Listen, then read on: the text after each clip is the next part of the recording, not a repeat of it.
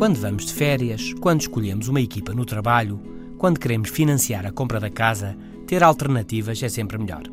É um princípio importante da economia. Quem pode escolher está melhor do que quem não pode. Mas nem sempre é assim. Hoje sabe-se que o fechar de alternativas e o assumir de um compromisso público, ou de algum modo com consequências inequívocas, face à escolha de uma ação concreta, pode de facto levar a que tudo corra melhor e que se tenha um melhor desempenho.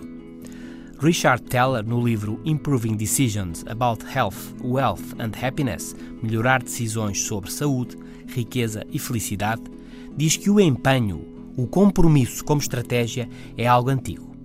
Em inícios do século XVI, o espanhol Hernán Cortés, depois de desembarcar com soldados e tripulação na América do Sul, queimou os barcos da sua frota, impedindo assim os seus homens de considerarem a retirada como uma opção prática antiga, mas hoje utilizada aqui e ali para atingir objetivos. Por exemplo, nas dietas, há programas em que se paga mais à medida que se emagrece menos.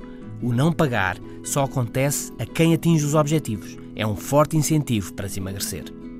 Mas na vida profissional, o assumir publicamente um desafio, um objetivo, ajuda e pode ser decisivo na reunião do departamento, entre colegas de trabalho, planear os objetivos para depois destas férias, para até ao fim do ano, o que vamos fazer, o que vamos atingir, na promoção dos nossos serviços, nas vendas, no desenvolvimento dos nossos produtos, etc. Assumi-lo junto dos colegas, dos parceiros, assumi-lo publicamente, junto daqueles de quem nós gostamos de não ficar mal. Sem barcos para voltar atrás, vai correr bem, porque tem que correr bem. Este é o novo normal. Bom fim de semana.